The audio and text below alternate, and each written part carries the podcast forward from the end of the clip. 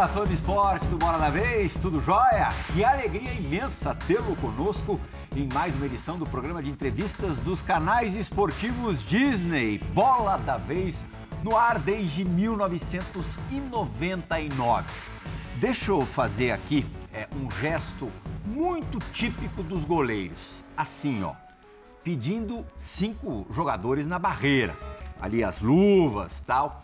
E eu tô fazendo esse gesto, usando essa imagem, para falar dos goleiros marcantes da história do São Paulo.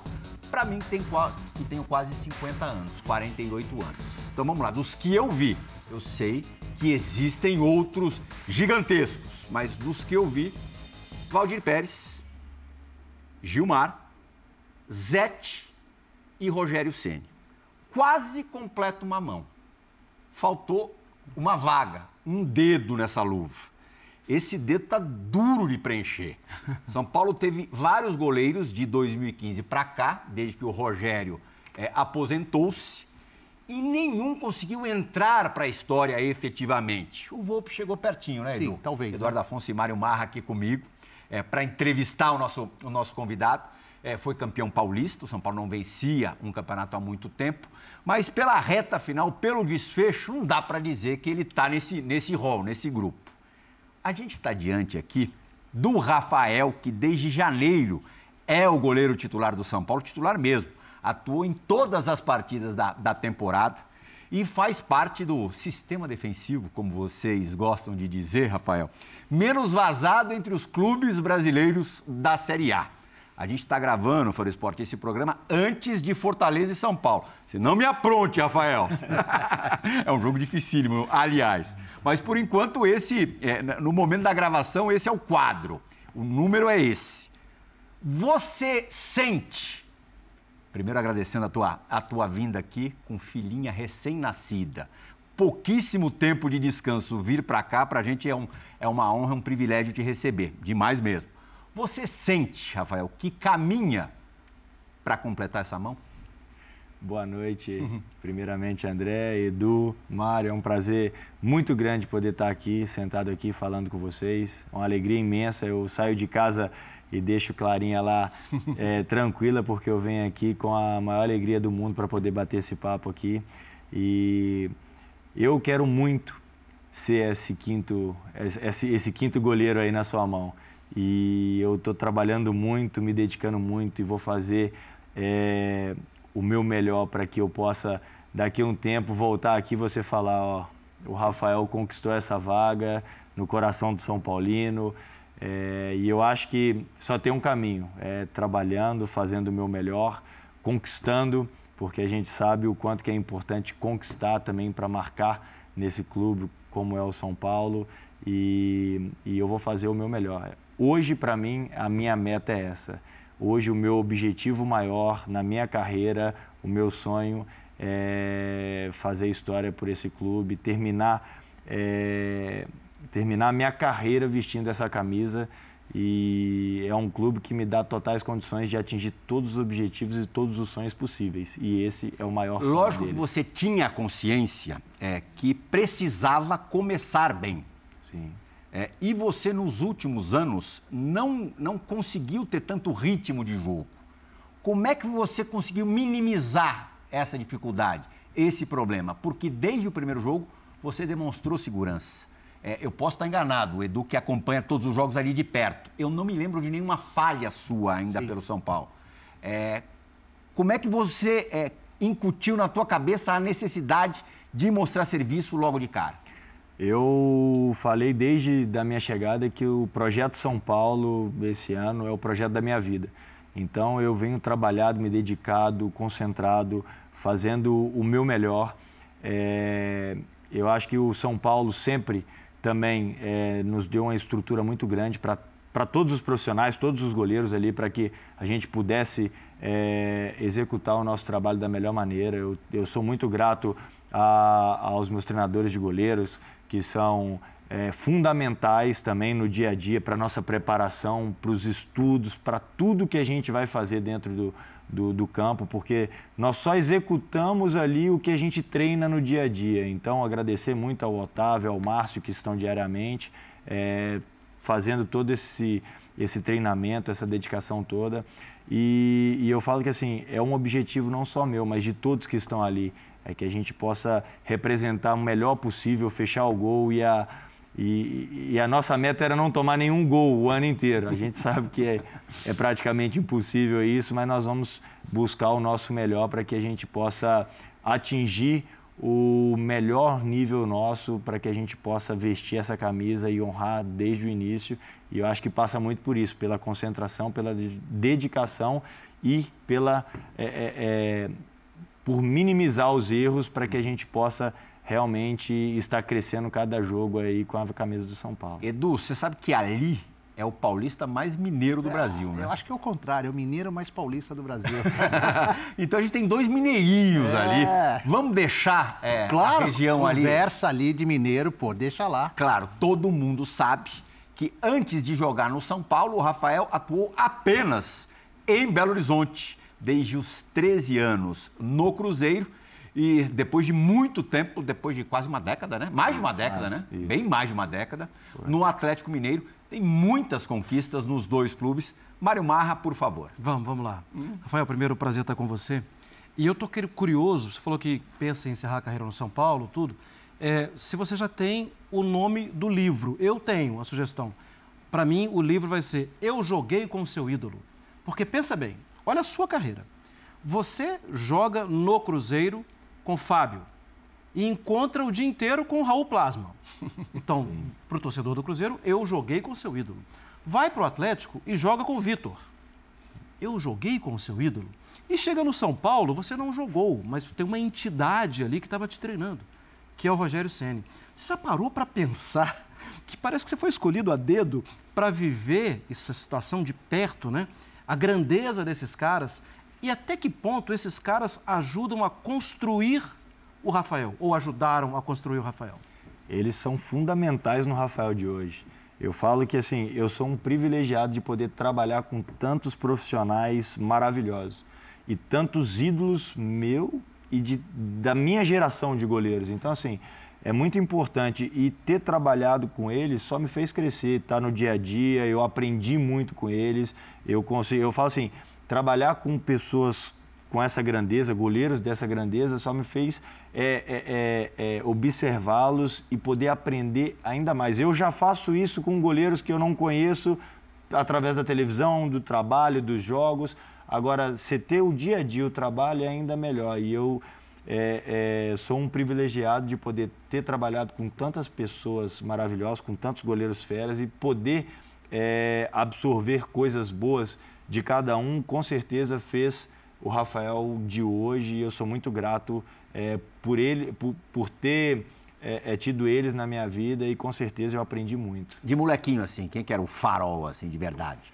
O cara que era teu espelho? Olha, é, eu falo assim, ó, com 4 anos, 5 anos de idade, eu não me lembro. Uhum. Mas a minha mãe falava que eu ficava falando assim, vai que é sua, Tafarel, porque Rafael Tafarel era o goleiro da seleção, né? Mas eu falo assim, é, eu, eu, sou apaixonado pelos goleiros brasileiros. Eu acho que é, são os melhores goleiros do mundo, são os goleiros brasileiros. Hum. E, eu, e aí eu falo, pô, você tem o Dida, você tem o Tafarel, você tem o Rogério, você tem o Fábio que está jogando até hoje, você tem o Vitor, você, você tem tantos grandes Os goleiros. Marcos, Marcos, Júlio César, Júlio César Tatuais, Alisson, Ederson. Alisson. Então, assim, eu acho que é, é, a nossa escola de goleiros ela é sensacional. Acho que muito também pela, pela evolução dos treinamentos, que hoje são, assim, primordiais e você vê, assim, grandes treinadores de goleiros, desde o sub-13 até o profissional, e isso faz com que é, é, é a técnica,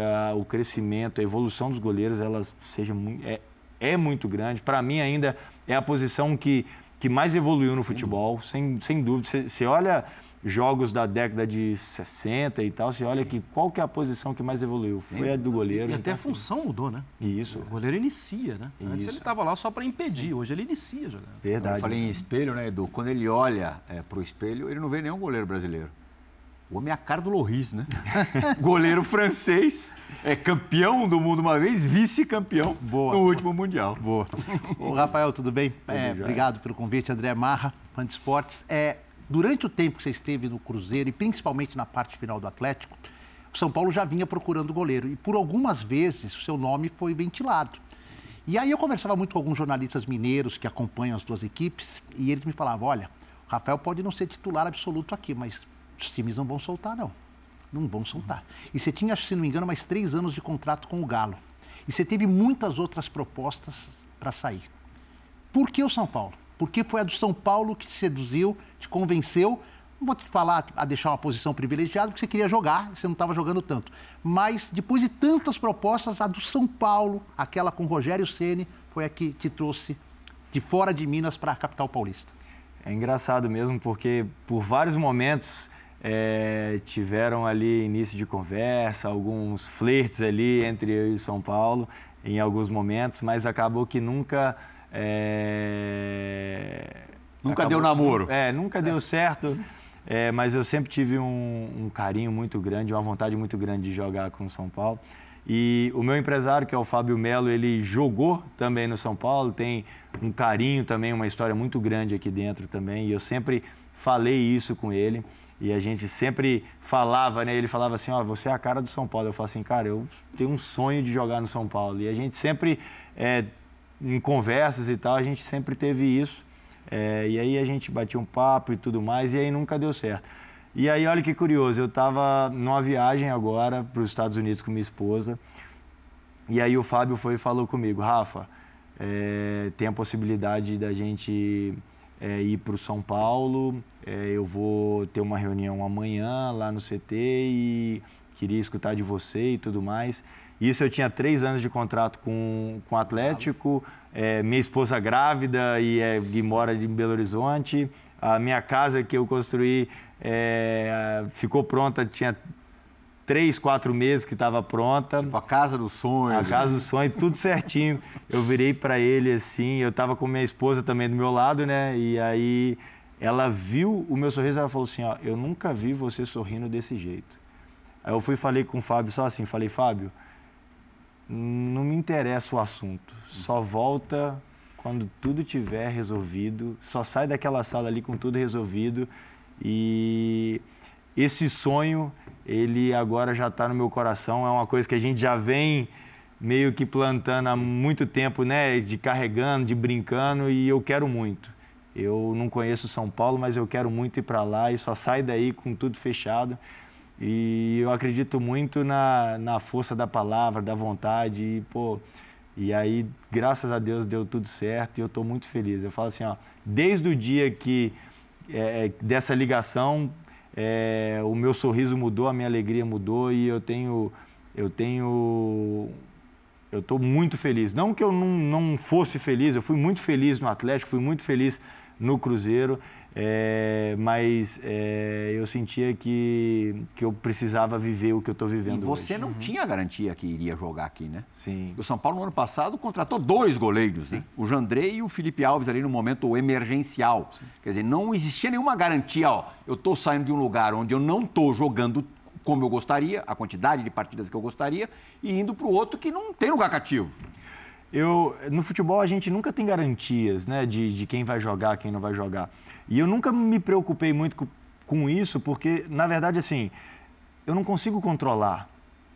Quem decide é o treinador sempre, ele vai decidir. Eu consigo controlar o quê? A minha dedicação, o meu empenho, a minha vontade. E eu acho que é isso que vai fazer com que, na hora que eu tiver as oportunidades, eu vou poder estar tá mais preparado para poder realizar o meu o que eu tenho que fazer ali dentro de campo. Então, eu acho que essa mentalidade me ajudou muito, uhum. porque foi isso que me fez, mesmo é, não sendo titular absoluto, tendo o Fábio no Cruzeiro despertando interesse em outros times, é, porque quando eu tinha oportunidade eu treinando, me dedicando, eu sempre esperando por aquela oportunidade, eu pude desenvolver bom tra bons trabalhos. Isso que me fez, né, eu acho, eu acredito que ir para o Atlético e também vir para o São Paulo. Então, assim, é, eu acho que essa foi a minha mentalidade. Eu vou chegar lá e vou fazer o meu melhor e vou querer vivenciar isso.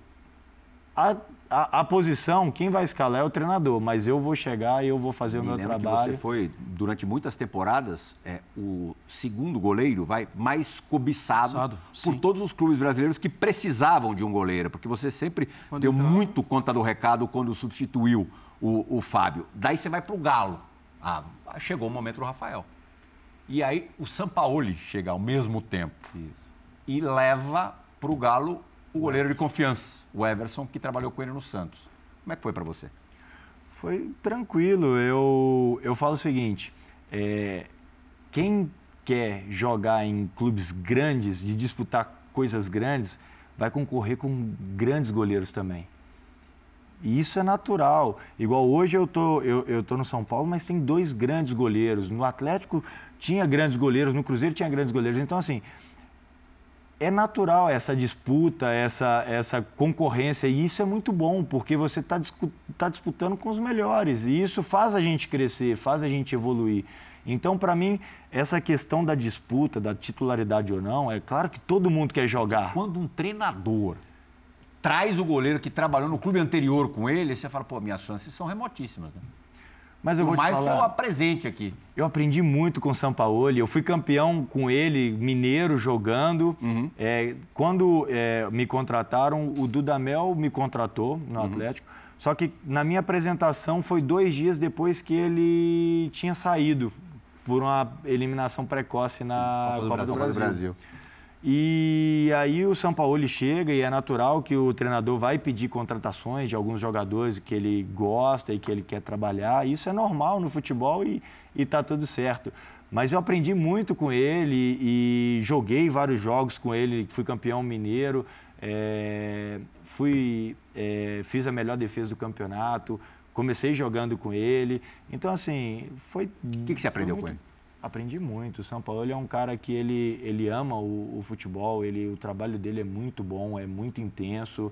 É, ele treina muito saída de bola e, e, exige muito dos goleiros essa saída de bola, essa construção. Então, eu aprendi muito, sou muito grato. Ele é um dos grandes treinadores que, que nós temos no mundo e, e ter trabalhado com, com ele foi muito importante para mim e para minha carreira também. Se eu voltar um pouquinho no tempo, Rafael, na sua saída do Cruzeiro, e ainda hoje, eu fui lá no seu Instagram. Sim. É, e fui ler também a sua saída do Atlético. Eu não consigo pensar em outra coisa, é, até por conhecer a sua história, por saber da sua identificação de tanto tempo com a camisa do Cruzeiro.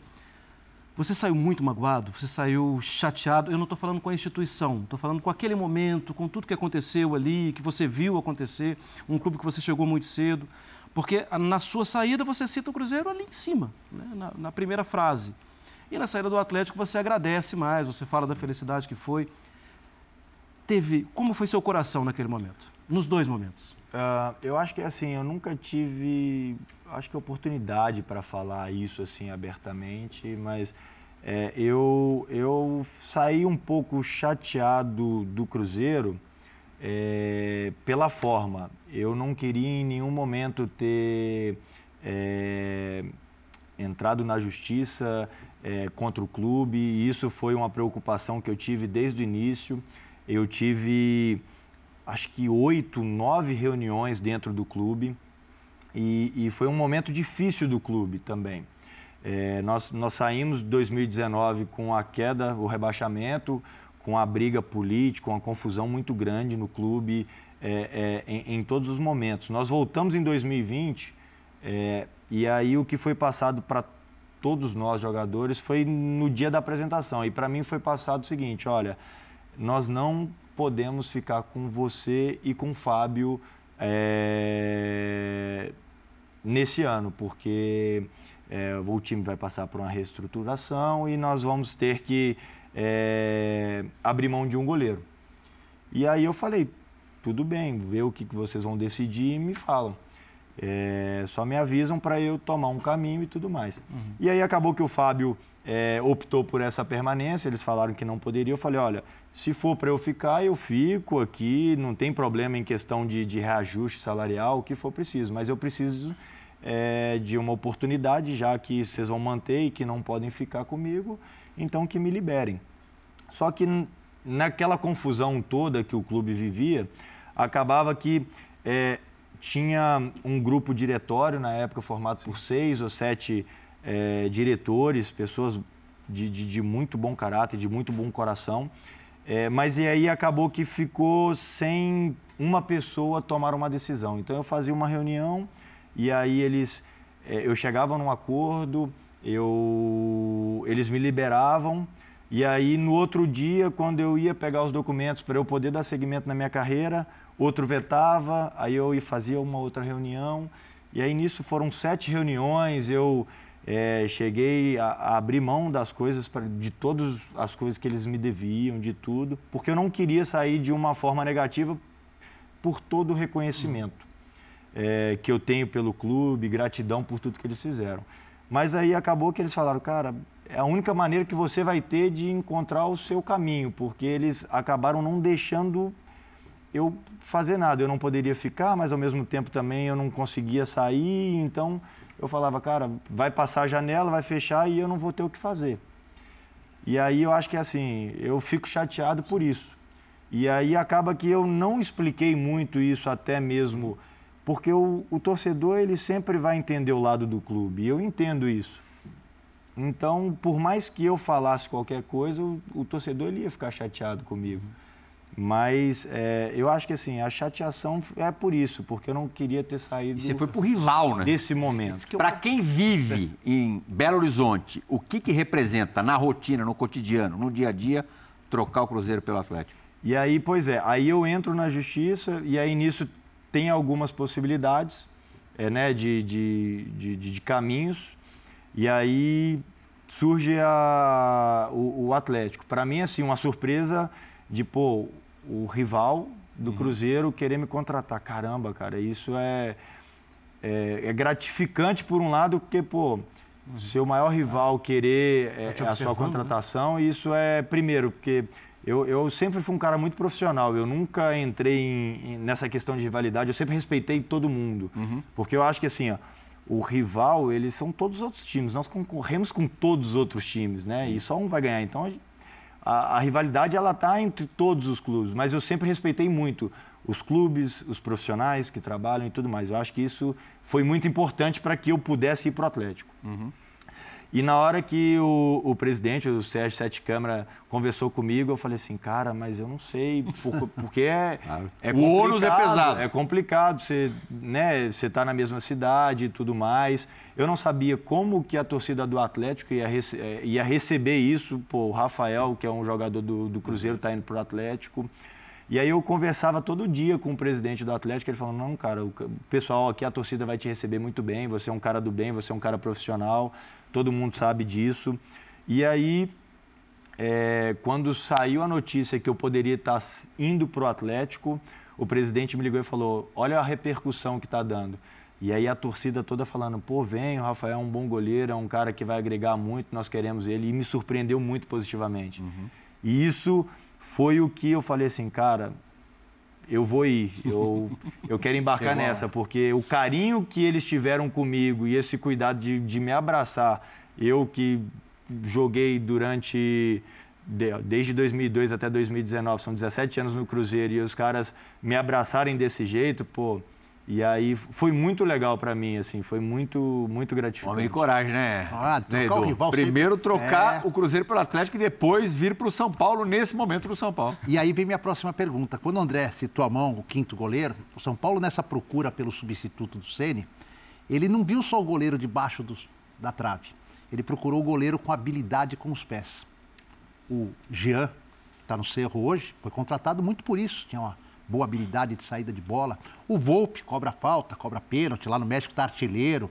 O, o próprio é, Felipe Alves, quando jogou com o Fernando Diniz no, no Aldax, tinha, era quase um iniciador de jogadas naquele sistema de jogo do Aldax.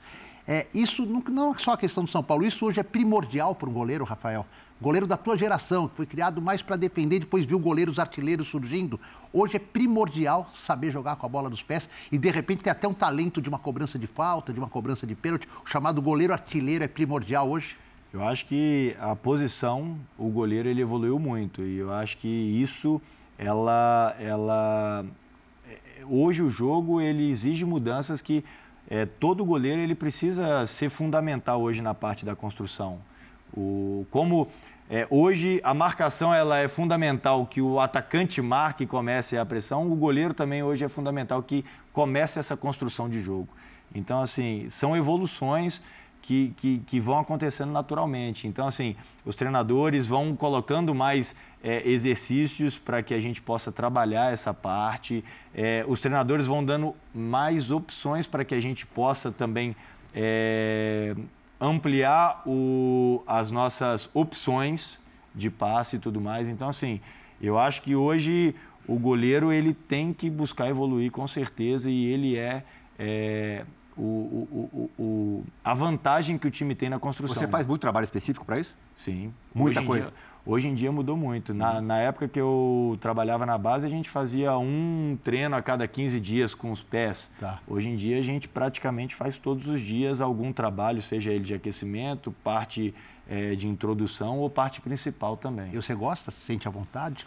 Sim, jogar com os pés é muito bom. E fazer gol também, você pensa ou não? Gol não, gol já é mais difícil. Eu acho que aí eu acho que vai muito do, do da capacidade de treinamento e de, de dom. E assim, é, tem muitos bons batedores de falta já, que já tem é, anos trabalhando, então eu já deixo mais para que eles Mas possam. É raro, né? Hoje em dia a gente vê gol de falta, né? Até, Os goleiros estão é. mais preparados. Eu noto também que de repente o controle da distância da barreira nem sempre é o, é o, é o, adequado. Nunca, Quase né? nunca. É. Né? Impressionante. É difícil a gente ver. As estaturas é. também dos jogadores aumentaram bastante. Também na barreira, né? Então, é. assim, hoje em dia, para a gente aumentar ainda mais é, essa estatura, o que, que a gente faz? A gente coloca um jogador é, atrás da barreira quando a falta é muito, é, é muito próxima, para quê? Para que a nossa barreira possa saltar e ainda atingir um, uma altura ainda maior para proteger o canto. Então, aí a bola precisa passar mais alta, com isso a gente tem milésimos de segundos a mais que a gente pode é, fazer a defesa. Então, a gente vai criando também muitas estratégias para que a gente dificulte aí essa, essa cobrança de falta. Temos algumas perguntas gravadas para o Rafael no programa de hoje. A primeira dela parte de um repórter daquele. Ele, ele, é novo, mas é repórter com característica de repórter de antigamente. Fuçador, adora um bastidor. A pergunta dele, aliás, tem muito desse olhar do repórter. Não é isso, meu xará, André Hernan? Fala, meu amigo André Plihal, tudo bem? Um prazer estar mais uma vez aqui participando do Bola da Vez, um programa que vocês sabem que eu sou muito fã de carteirinha, assisto. E a minha pergunta aqui para o Rafael vai sim muito numa informação de bastidor que eu ouço lá no clube, que o Rafael é um jogador que, apesar do pouco tempo de, de São Paulo, já é uma liderança positiva dentro do vestiário. É um cara que quando fala, o time para para ouvir, né? Então eu queria saber dele se isso foi algo planejado por ele, já que teria uma grande oportunidade quando se transferiu para o São Paulo, ou se foi algo que aconteceu naturalmente. Esse líder, ao melhor estilo meio mineirinho, já que o perfil dele é um cara mais sereno, mais na dele. E aí, Rafael, conta aí essa liderança que você já exerce no vestiário de São Paulo. Um abraço a todos. Um abraço, André. Então, nós temos um, um líder assim muito positivo dentro do, do, do, vestiário, que é o Rafinha. Tem vários líderes, né? Eu acho que assim, nós temos vários, vários líderes, várias pessoas que gostam de falar, mas dentre elas eu acho que o, Rafinha, que é um grande líder, um cara que, que, que, representa muito. Nós temos aí vários capitões, né, que, que acabam, é, às vezes tem jogo que é o Arboleda, tem jogo que é o Caleri, tem jogo que, que é o Luciano e tudo mais. É, mas eu, eu sempre gosto também de, de, de, de falar ali, às vezes. É, o goleiro ele tem, como é uma posição muito específica, muitas vezes a gente antes do jogo ali fala, deixa alguns recados ali importantes sobre bola parada, sobre alguma movimentação, algum ajuste ou outro, então que são importantes de serem ouvidos. Então isso faz com que a galera preste bem atenção. Mas eu sou um cara que é, é, eu procuro muito motivar todo mundo é, é, é, pelos acertos, sabe? Eu sou um cara muito positivo. Eu, eu acho que isso surte muito efeito. Você sempre está motivando o companheiro e, e, e, e dando ali para ele ali uma, uma, motivação a mais sobre os acertos. E como a gente está sempre de frente, uhum. então a gente acaba sendo privilegiado em conseguir ver toda essa parte. Então, é, é, natural já o goleiro falar e eu sempre busco aí estar tá sempre exaltando as coisas boas, mas também tem hora que a gente tem que cobrar e aí faz parte do futebol. Existe também o líder pelo exemplo, é, pelo gesto. E aí vamos fazer o recorte de um momento seu nesse início de trajetória no São Paulo. Antivéspera do jogo contra o Tigre, estreia do São Paulo na, na Copa Sul-Americana, a sua filha nasce você é, acompanha o parto, mas no dia seguinte, né? Tem que se mandar para a Argentina. Você em algum momento cogitou não fazer isso, porque seria totalmente compreensível. Aliás, você teve uma grande atuação nesse jogo, a gente está vendo aqui ao fundo. É, conta um pouquinho como é que, como é, se, como é que isso se passou. Uh, lá em casa, a minha esposa ela é muito parceira, ela entende muito. É mesmo, cara. A ela minha é... é parceira, mas numa situação como essa, é. não sei o que queria acontecer. apresentar o programa. É. Então, quando a gente veio conversando sobre o parto e tudo mais, eu falava com ela assim: para mim é muito importante eu, eu ver o nascimento da minha filha. Sim. É algo que eu, eu não quero perder jamais. Mas também é muito importante a parte de campo. Eu não posso perder jogo, eu não posso perder oportunidade. Eu preciso estar em campo para mostrar o meu trabalho, eu preciso estar em campo para fazer o que eu amo também e tal. Então, nisso a gente chegou num consenso que o ideal seria a gente optar por ela fazer uma cesárea para que a uhum. gente possa para que, que pudesse casar o se programar um pouquinho se programar um pouquinho hum. e aí como o jogo era para quarta-feira antes então estava programado de dela nascer na na quinta-feira. Ah, depois eu ia chegar. Semana? Ah, depois. Depois do jogo, ah, eu ia chegar e aí ela e aí eu ia ter um período para ficar com ela. Só que aí o jogo passou para quinta. Hum, te complicou. E aí eu falei assim, amor, nós precisamos conversar com a médica. aí ela foi e falou assim, então joga para sexta. Eu falei, não dá. Por quê? Porque se jogar para sexta, eu vou estar tá na Argentina. E se acontecer alguma coisa que você é, é, é na hora precisa ir para o hospital e, e, e aconteceu. O voo não saiu, vocês foram sair é, só. Você lembra? Lembro, vocês ficaram então, quase assim, 10 horas. Eu vou fretado, teve um problema técnico na aeronave. Pior que aconteceu mesmo. E aí eu falei assim: eu vou ficar apreensivo, eu vou ficar na Argentina ansioso. Aí eu falei assim: nós vamos precisar conversar com a médica e nós vamos precisar adiantar esse parto. E aí nós conversamos com a médica, explicamos a situação. e aí o parto aconteceu oito e meia da noite de terça-feira. Aí eu saí da, da sala de recuperação com ela, já era onze e pouquinho, fiquei um pouquinho no quarto. Deu meia-noite e meia, eu tive que sair do hospital, fui direto para o CT, porque eu tinha que descansar, dormir bem. Aí eu fui para o CT já para dormir, para ganhar alguns minutos a mais de sono já. Acordei no outro dia, cedinho, saí, é, treinei e aí nós viajamos para a Argentina. É. E, e assim, foi é, dois presentes que eu ganhei, porque foi o nascimento da minha filha e ela veio me trazendo muita sorte, porque é, foi um jogo muito difícil lá na Argentina, onde eu pude é, fazer boas defesas e nós saímos com a vitória e eu não tomei gol, então foi, foi Pô, bem especial. É a primeira filha, mas ele já tinha dois filhotes peludos em casa, né, Edu? Ah, e essa história, né? né? Os dois. Tem dois, e, aliás, bem, bem pequenos, Me né? contaram, delicados. Quando você chega de madrugada, por causa do jogo que termina meia-noite, os dois, eu tenho três. Uhum. E acontece isso comigo. Eu chego. Ó, nessa fotografia, um deles é. era filhote ainda. É. Tá quatro vezes maior do que esse. O que me contaram, Rafael, quando você chega de madrugada, a Clarinha tá lá naquele sono profundo, gostoso. Aí eles latem, vêm fazer aquela festa. e, a, e a sua programação de sono, que era para começar daqui a meia hora atrasa, você tem que ir lá de novo fazer a Clarinha dormir e tudo mais. São ótimos, mas é uma bagunça quando chega, né?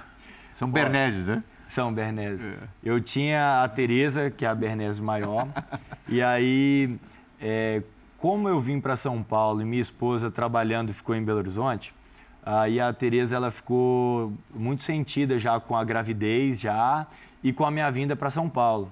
Então, eu conversando com minha esposa, eu falei assim, amor, eu tenho que te contar um negócio. Ela, o que, que foi? Eu falei assim, eu arrumei outra Bernese pra gente. Sério? Ela virou e falou assim, você tá doido, eu grávida, como é que nós vamos fazer? Eu virei e falei assim, nós precisávamos uma companheira pra Tereza enquanto a Clarinha não, não fica grande para brincar com ela. Ela queria me matar no primeiro dia. Mas depois gostou da ideia. Claro. Precisa dar uma taça para a esposa eu falei dele, assim, né, Não, quem cuida de, de três, cuida de quatro, cuida de cinco, eu gosto de casa cheia. E aí, beleza. Aí depois ainda chegou a, a, a Clarinha, né, e tudo mais. E aí foi engraçado que na primeira vez que eu cheguei em casa, aí a, a Clarinha tava pegando no sono e tudo. E aí eu cheguei de um jogo, aí e, e a Clarinha tava com um pouquinho de cólica e tal. E aí toda hora que a Clarinha ia dormir, aí uma cachorra latia. Aí a Bruna tava brava. Tava brava comigo. Aí eu cheguei, aí na hora que eu cheguei, aí a cachorra, as duas começaram a latir. Aí eu, não late que vai acordar a Clarinha. Na hora que elas escutaram minha voz, aí que latiram mais ainda. com, com ansiedade. Eu tinha esquecido a chave. Aí eu mandei mensagem pra Bruna e falei assim, eu esqueci a chave, abre a porta pra mim. Na hora que ela desceu, ela falou assim, ó, toma, Cuida. Não dormiu a, o dia todo, pode cuidar. Que é sua vez Ó, agora. essas duas estão latindo também, resolve. E as duas passando pelo meu pé, que eu vou descansar. Tolerância tá tem limite também. É. Rafael, você citou aqui algumas vezes sobre a sua profissão, sobre a mudança na profissão de goleiro. É, e eu sempre sou muito curioso com relação a isso, as coisas do jogo. Sim. O seu nível de preparação, de estudo, quando você vai jogar contra o Tigre, quando você vai jogar contra o Fortaleza, quando você vai jogar contra qualquer time. É, se você pega o atacante adversário, característica do atacante adversário, isso é uma coisa, isso é um traço do seu trabalho. E o que você observa? Aquele pontinho é veloz, é o camisa 10 chegando, é o centroavantão que faz pivô, é a bola alta. O que faz parte do seu trabalho para ser goleiro? Certo. É, nós temos duas etapas. A etapa com o Dorival e com a comissão dele, que vai destrinchar todo o adversário. O que, que o Dorival faz muito? Ele faz vídeos primeiro para consertar todos os nossos erros e potencializar os nossos acertos dos jogos que a gente fez. Uhum. E ao mesmo tempo, no outro dia, ele já vai destrinchar tudo que o adversário tem de pontos positivos e negativos, como nós vamos jogar, como nós vamos defender por onde nós podemos ganhar o jogo e por onde nós podemos perder o jogo. Então isso ele passa de forma coletiva em que quando a gente entra em campo a gente já sabe o que, que a gente vai fazer, qual que é a nossa estratégia, qual que é a nossa maneira, o que, que eles podem nos oferecer e tudo mais. E aí, além disso, nós temos o vídeo com os treinadores de goleiro. E aí eles fazem só os meus lances todos os meus lances, a correção de todos os jogos que passaram. E aí pega tudo. Tudo. Isso no dia seguinte ao jogo? Não, é, é a preparação para o próximo. Normalmente, dois dias antes uhum. do jogo, é, a gente passa o. Aí eu, eu sento com o treinador de goleiro e eles me passam o que eu fiz de bom, de ruim, correções, tudo do jogo passado. E o Dorival também. Ah, o Dorival participa dessa parte? Não, também? o Dorival com, no ah, geral. geral. Tá, claro, claro. Antes do treino. Uhum. E aí, depois do treino, eu saio e vou com o treinador de goleiro. Uhum. E aí, no dia antes do jogo, o Dorival senta, mostra tudo pra gente, do time que a gente vai jogar e tudo mais, ou dois dias, dependendo do tempo que a gente tem. E aí, na viagem, normalmente, ou antes da viagem ali, da gente ir para o aeroporto, sento de novo com o treinador de goleiro e aí ele já me passa todos os dados do, do, do adversário, uhum. certo? E aí eu tenho todo o material, eu tenho finalizações, quem que pode jogar, quem que não pode, quem que está machucado, é, bola parada, é, escanteio, todas as informações possíveis. Tem o um contra um do cara, se ele corta para a direita, se ele corta para a esquerda, você, você, mapeia tudo isso. Tudo isso, uhum. de todos os jogadores. Você Porque... falou agora há pouquinho, ah, completo. Porque eu acho que assim, o futebol, ele hoje não é só você entrar no campo e jogar. Você estudar, uhum. isso faz com que você tenha uma vantagem sobre o. Por mais que o, o, a minha posição é uma posição que assim, eu posso treinar a quantidade possível, mas aquela situação que eu vou, vou ser exigida no jogo, ela é única. Nenhuma bola vai no mesmo lugar que a outra. Né? Nenhuma. E eu vou ter que tomar a reação em milésimos de segundo para resolver o problema. Mas tem comportamentos de atacantes que eu posso observar e que eu posso fazer uma leitura e que podem me ajudar a tomar a melhor decisão. Uhum. Entendeu? Por exemplo, é, vou dar um exemplo aqui para ficar mais, ah. mais fácil. Tem, tem jogadores, por exemplo, que quando chega no um para um, é, tem uma facilidade muito grande em cavar uma bola, por exemplo, com o goleiro. Então eu sei que nesse momento, com um joga, se eu, se eu sair numa situação com esse determinado jogador, eu não posso definir antes, eu não posso sair tentando ampliar uhum. o, o, meu espaço do gol, porque a probabilidade dele cavar é muito grande, então eu vou ter que esperar. Sim. Porque não adianta tanto também na cobrança do pênalti. Você vai avaliar, por exemplo, hoje tem diferença da, dos batedores. Você vai pegar é, batedores que vão bater forte, muito forte. Tem batedor que vai bater mais, batem mais na parte alta, outros mais rasteira. Tem uns que chegam para a bola olhando e esperam você tomar uma decisão. Então, assim, isso influencia muito, porque para esses jogadores que. Olha você pegando o pênalti aí contra o Água Santa na decisão por pênaltis nas quartas de final do Campeonato Paulista. Acabou não adiantando para muita coisa, mas você mostrou ali o teu potencial para defender pênaltis. E, e o estudo. É. E o estudo. E ah. ele vale a pena. E o estudo não é você falar assim, ah, ele vai chutar aqui ou não, mas você saber que, por exemplo, é, esse determinado jogador, ele bate olhando o goleiro. Neymar bate olhando o goleiro. Então, se você sair um milésimo antes, Tchau. ele vai bater no outro canto. Estudou, o Aleph, é, o Aleph ia falar Manga, isso, estudou bem o Aleph Manga. É, eu pensei a mesma coisa. O Aleph Manga, você sabia o que ele viu ali também. Ele saiu duas vezes na sua As cara. quatro. Não, mas na cara mesmo duas, como, né? Como é que é engraçado? O Aleph Manga, ele saiu três vezes em uma situação de um para um. É. Ah, do primeiro tempo foi... Na primeira, eu encurtei. Eu encurtei e ampliei o. o... Que foi a chance mais clara de Mais gol. clara. Eu, é. eu, eu, ampliei na hora que ele abaixou a cabeça e deu o, o, o tapa final. Eu corri para frente e ampliei na hora que ele chutou, ele, a bola bateu em mim. Sim. No início do segundo tempo, teve outra oportunidade dessa, em que ele arrasta, arrasta, arrasta. E ele esperava que eu tivesse o mesmo comportamento de, de adiantar, e aí eu fiz diferente. Eu já recuei e esperei ele tomar uma decisão. Eu fiz uma diferença. Então eu você tem que tomar em milésimos de segundo. Mas isso eu criei uma dúvida para ele, porque eu não tomei a mesma decisão. Uhum. Talvez ele, tá, ele, ele estivesse esperando que eu fizesse a mesma coisa. Então, é. Agora, Rafael, você falou já em, em, leitura de jogo, que você realmente tem uma visão, a visão mais privilegiada, né? Todos os Sim. goleiros têm. E você está agora enxergando um novo São Paulo, de um novo treinador. Qual é para você a maior diferença entre o São Paulo do Dorival e o São Paulo do Rogério? Ah, é difícil, eu acho que assim, é difícil porque são dois grandes treinadores com mentalidades parecidas de, de, de, de perfil de vencedor, de, de cobrança, de tentar extrair de todos nós o melhor resultado. É, então, assim, eu acho que a diferença realmente ela é mais tática, talvez, até porque tem pouco tempo de trabalho com o Dorival uhum.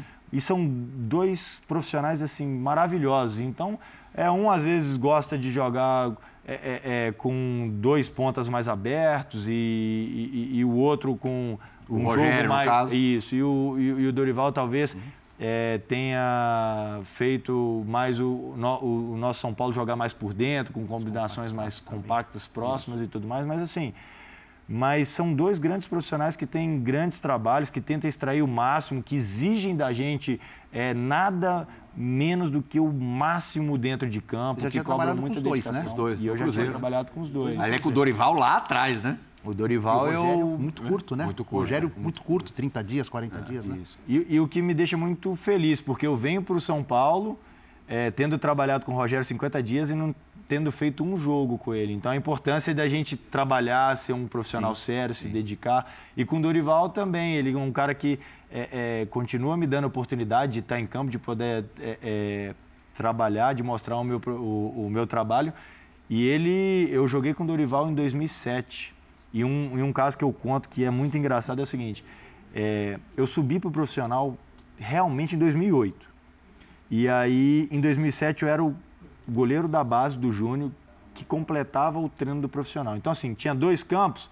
Eu era o que ficava na finalização lá do outro campo, quando ele estava dando aqui o, o trabalho tático Patinho e tudo feio. mais. E eu não, não, não cheguei aí para nenhum jogo e tudo mais. E aí, depois, um ano e pouco depois, dois anos depois, eu encontro com ele no túnel, em um jogo. E aí eu fui falei, ô professor, tudo jóia? E eu achava que ele não ia lembrar de mim, porque ele treina tantos jogadores, é tantos nomes, é tanta coisa. Tava escondidão lá no outro campo, E né? é tanta coisa, e pô, e aí vai lembrar do menino do Júnior que tava lá, que ia às vezes completar o treino e tal, e só ia para ajudar ele. Rafael, pô, que bom te ver e que não sei o quê. Pô, isso para mim foi uma coisa muito especial. Pra gente, assim, quando acontece pra gente, é uma coisa muito especial, porque eu falo assim, cara, ele lembra de mim. E diz muito também sobre a pessoa, né? Sim. né?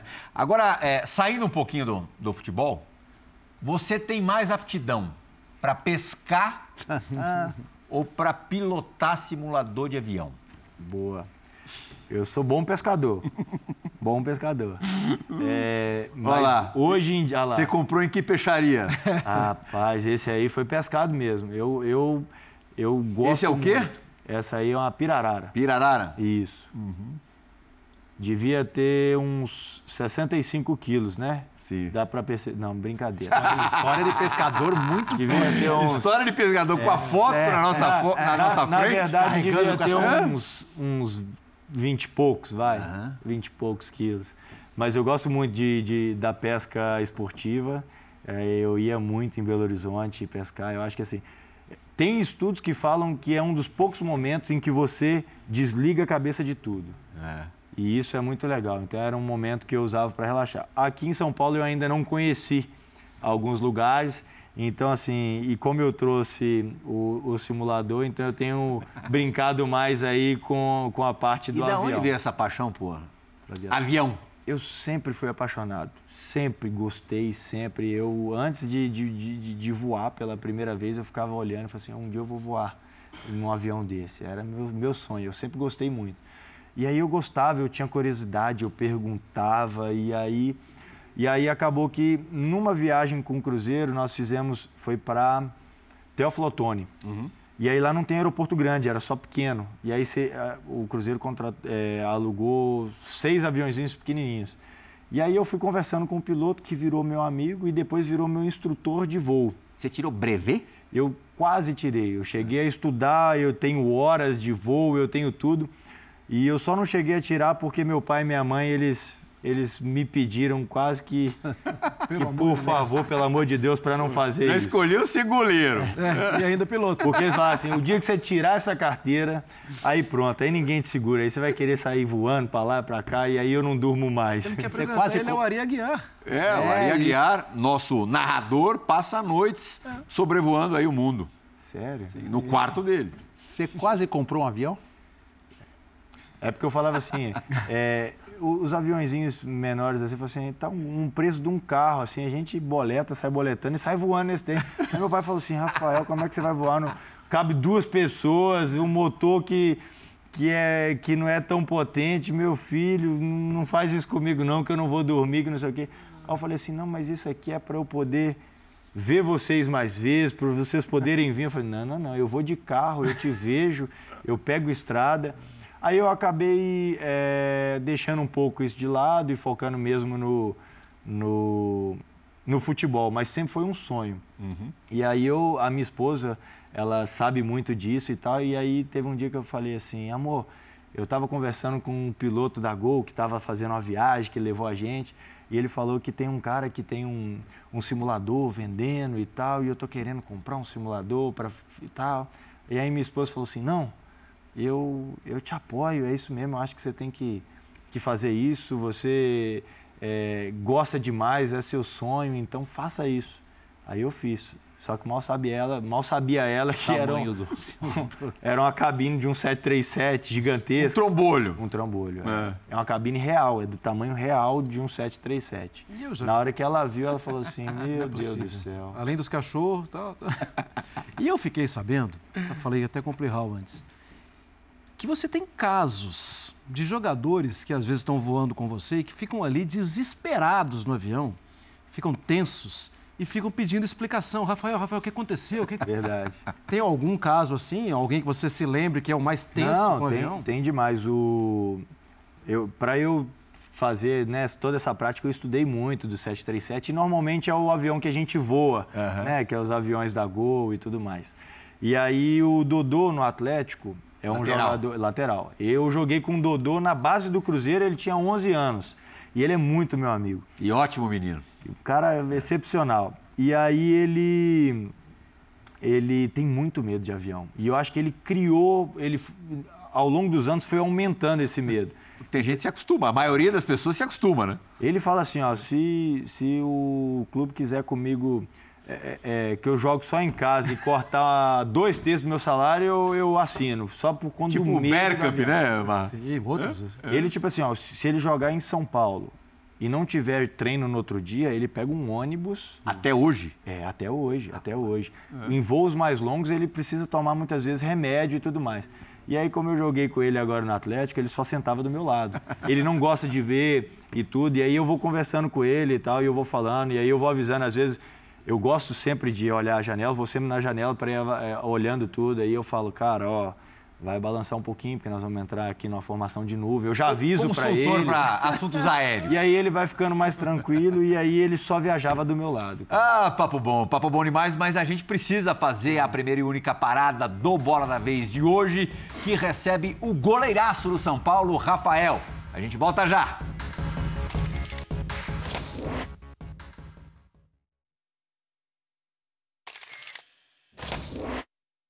Fala, Rafael, tudo bem? Você sabe que você é o cara mais narigudo do Brasil, né? Brincadeira, velho, brincadeiras à parte. Rafa é um cara fenômeno, consciente, um cara pé no chão, um cara seguro, um cara inteligente, um cara, pô, fenômeno você, Rafa. Mas eu queria te fazer uma pergunta, cara. Uma pergunta que todo mundo aqui já sabe, né? Mas queria te perguntar. Dizem que aqui o cara mais pão duro de Belo Horizonte, o cara mais pão duro de Minas Gerais, dizem que é você. É verdade mesmo ou não? Você é um cara super liberal, tranquilo, gosta de esbanjar, gosta de curtir a vida. Fala aí pra nós aí, Rafa. Munheca? Hã? Não. Parece que tá saindo para socar a bola no, na, na área. O o Léo é mais pão duro do que É mesmo?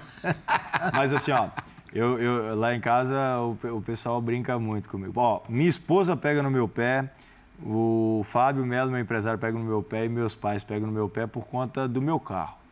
Ah, essa história do carro é ótima. Quando Você não carro- vende de maneira nenhuma, né? Não. De maneira nenhuma. É velho o carro? Não, não é velho. Meu carro é 2012. Ele tem 130 mil quilômetros. Tá novo. Tá bom. Só que aí o pessoal fala assim, pô, Rafael, você gosta muito de viajar de carro e que não sei o quê, você tem que trocar o carro e tal, segurança. Eu falo assim, não, eu não vou vender meu carro. Aí eu falo assim, ah, beleza, eu não vou vender e tal. Aí daqui a pouco meu sogro fala assim, Rafael, eu vim para São Paulo, né? Aí eu deixei meu carro lá, tinha deixado meu carro lá em Belo Horizonte no início. Aí meu sogro tá assim, Rafael, você quer vender seu carro? Não? Eu falei, não. Aí daqui a pouco meu irmão mais velho, ele estava mudando de, de Roraima para Belo Horizonte. Aí falou assim, ô Rafa, eu vi que seu carro ficou aqui, você não quer vender seu carro? Não, eu falei assim, ah, todo mundo quer trocar para vender, para comprar meu carro. Falei, não, esse se carro eu livrar à vendo. força. Bom, é, imagino que na tua profissão, em termos de ambições esportivas, você não seja econômico. Para fechar o bola da vez, o que é possível conquistar com esse time do São Paulo? Cara, eu vou te ser bem sincero. No clube que eu tô, no São Paulo, eu tenho. Eu, eu não preciso ir para nenhum outro lugar, para nenhum clube pra, do mundo é, em busca de nada, porque o São Paulo ele me dá completamente é, tudo que eu preciso para buscar de ambições, títulos, conquistas, glória, tudo que o, um jogador quer. Eu acho que o São Paulo ele, ele é um clube que é muito campeão, que está acostumado a, a ganhar e, e nós temos um grupo eh, de jogadores que, que, que são muito competentes e que têm assim esse desejo também. E eu acho que eh, se a gente se juntar, se a gente continuar é, se doando, igual a gente vem fazendo dentro de campo, a gente vai estar muito próximo de conquistas. Muito obrigado pela entrevista. O Rafael também não é econômico em presentes. É econômico na vida, segura ali é, o bolso, mas trouxe uma camisa de goleiro para cada um. Sim. Mostra a sua Opa, agora. Claro. E a minha tá ali a, a, a, do, a do Marra tá ali atrás, mas tudo bem. Mostrando duas, olha ali. Número 23. Exatamente. Mesmo número do Michael Jordan, não é mole, não. É. Minha amarela, E do LeBron James, segundo o João Gonzalez. Quietinho, LeBron. Mas o 23 foi pelo ano. Foi pelo ano. Foi um ano marcante. Um ano Você espera que seja. Eu espero que seja o.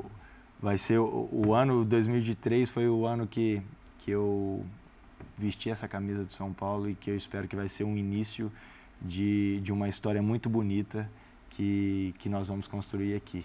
E eu queria muito é, agradecer é, a confiança de toda a diretoria do São Paulo por me trazer, por confiar no meu trabalho e por me dar a oportunidade de poder começar a história num clube grandioso como esse. Queria mandar também um beijo para minha esposa que vai estar assistindo ah, e que está que tá lá torcendo, que está com a Clarinha, que, é, que me apoia bastante também. Um beijo para essa dupla, na verdade, para o quarteto. É, não podemos esquecer. É, esquecer. Né? Por favor. Como é que é o nome das. das... Tereza e. Tereza e Gilda. Tereza e Gilda. Isso, uma homenagem às avós da minha esposa. E o nome da sua esposa? É Bruna. Bruna, tá Isso. certo. Marinha, muito obrigado. Prazer, Plihal. Valeu, Edu. Valeu, obrigado. Você obrigado. é simpaticíssimo, além de estar se mostrando muito capaz, muito competente debaixo das traves. Eu não sou muquirana, mas eu, aquele, aquela história dos, da, da, de terminar a mão ali, chegar no, no, no quinto dedo, acho que vou fechar a mão com o Rafael. Boa. É, acho que sim. For Esporte, obrigadíssimo pela companhia nessa última hora. O Bola da Vez retorna na semana que vem. Tchau, tchau. tchau.